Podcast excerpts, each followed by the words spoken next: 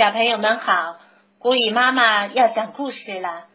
今天我们继续欣赏我的第一本动物科普故事《大象》。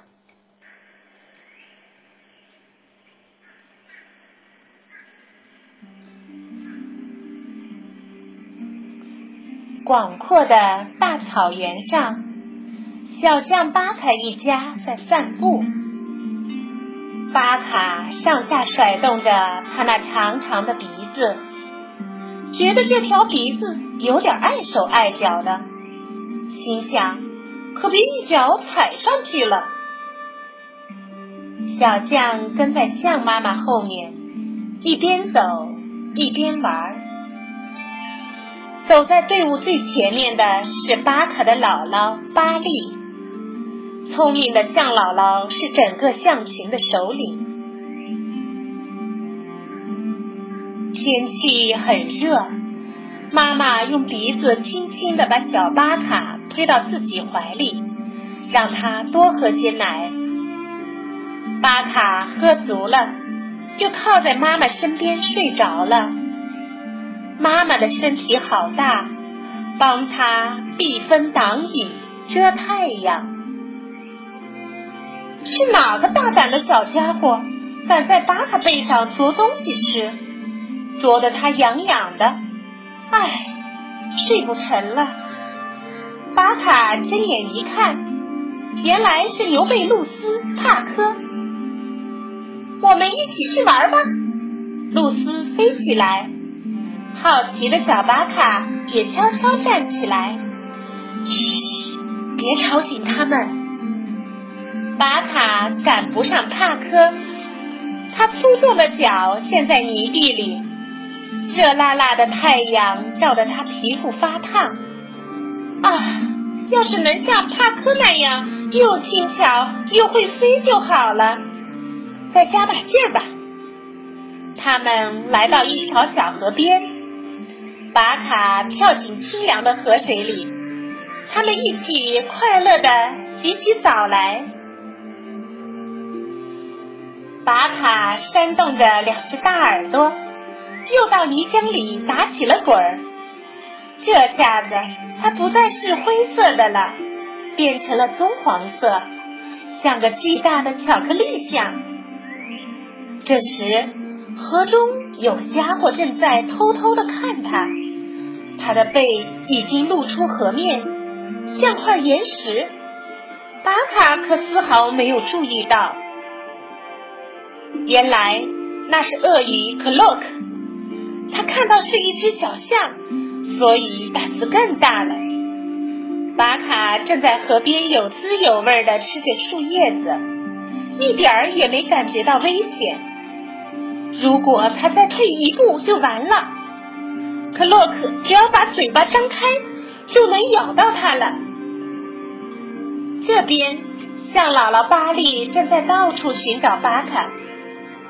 巴卡不见了，他肯定是跑到那条鳄鱼河里洗澡去了。啊，他一定有危险了！巴利立刻大声叫喊，叫得像打雷一样响。所有的象都跑来了。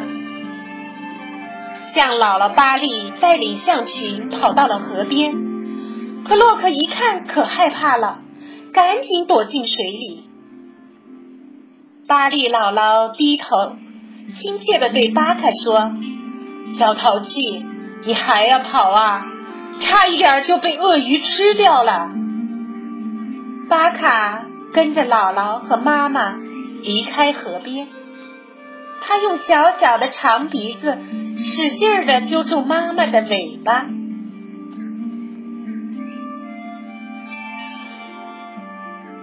你了解非洲象吗？非洲象怀孕后，小宝宝要在妈妈的肚子里待上两年。像巴卡这样的象宝宝出生时有一百千克，相当于五个六岁的小孩那么重。公象到十二岁时就离开妈妈和所有的母象，去找它的哥哥们。一般是两到三只公象在一起。到其他地方生活。公象成年后，再回到母象群里找对象。相爱的两头象互相用鼻子尖爱抚对方。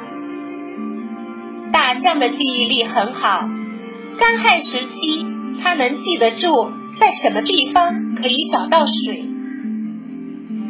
大象都很团结，一头象受伤了，整群的象会围着它照料它。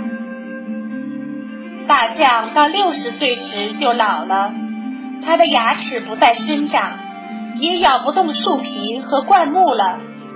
这时，它就让自己饿死。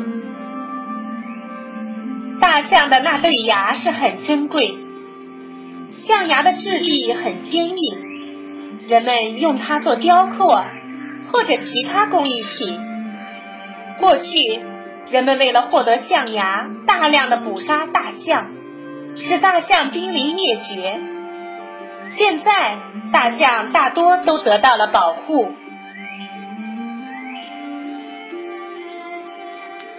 成年非洲象长三点五米，有两层楼那么高。大象一般重六吨左右，相当于六辆汽车的重量。它的皮肤上尽是皱纹，看上去像树皮一样坚硬。其实它很脆弱。为了不让牛虻和蛇蝇叮它，大象常常往上面撒些干土。大象常用自己的尾巴来赶苍蝇。它的四肢很有劲儿，能撑住这么笨重的身体而不会塌下来。在它的脚趾下。有一些富有弹性的垫子，它们就像车胎。大象的耳朵很大，可以用来扇风。大象发火的时候，就把耳朵张开，像两面盾牌一样。它的两颗牙齿不停的生长，但它们磨损的也很快，因为大象把它们当斧头，用来劈树枝。把它们当镐，挖地下美味的树根或者挖井。开战的时候，它们又成了大象的武器。它的鼻子既用来呼吸，又能当做吸管，用来吸水。它能卷起一朵小花，也能卷起一棵大树。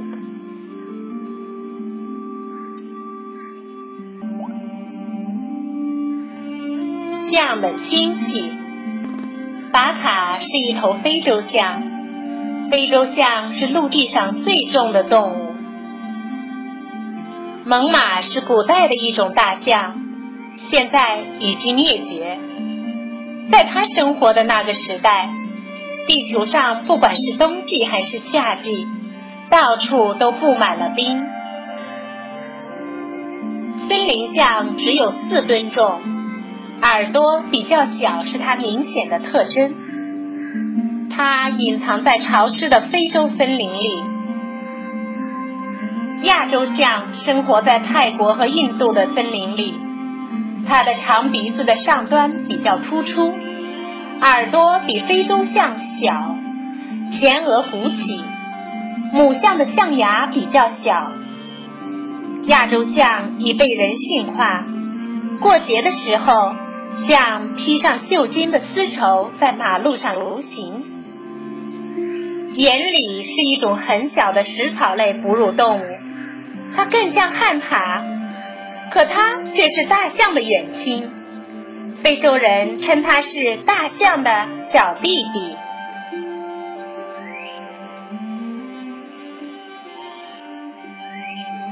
这一集就到这儿了，我们下次再见吧。